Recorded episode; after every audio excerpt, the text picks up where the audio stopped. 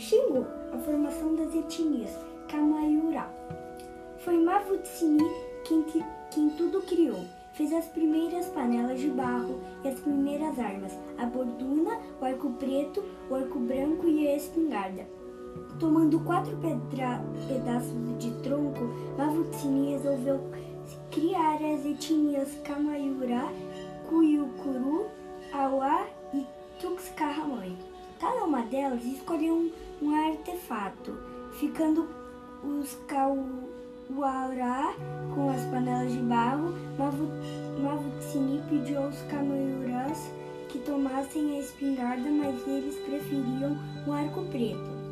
Os Cuirus ficaram com o arco branco e os Tuxcarramães preferiram a borduna.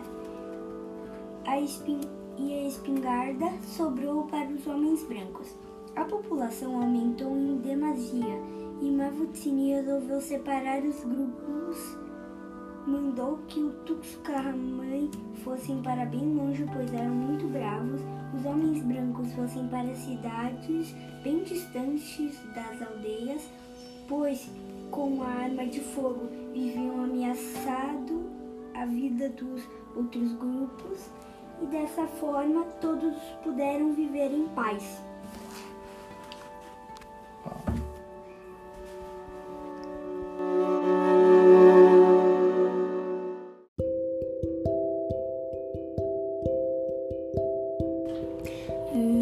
Meio-dia, meio-dia, sol a pino, corre de manso o regado, na igreja repica o sino cheiram as ervas do mato, na árvore canta a cigarra, a recreio nas escolas, tira-se numa algaza, a merenda das sacolas, o lavador pousa a enchenda no chão descansa um momento, enxuga a fronte suada, contemplando o firmamento. Nas casas ferve a panela, sobre o fogão nas cozinhas. A mulher chegar na a janela, atira milho às galinhas.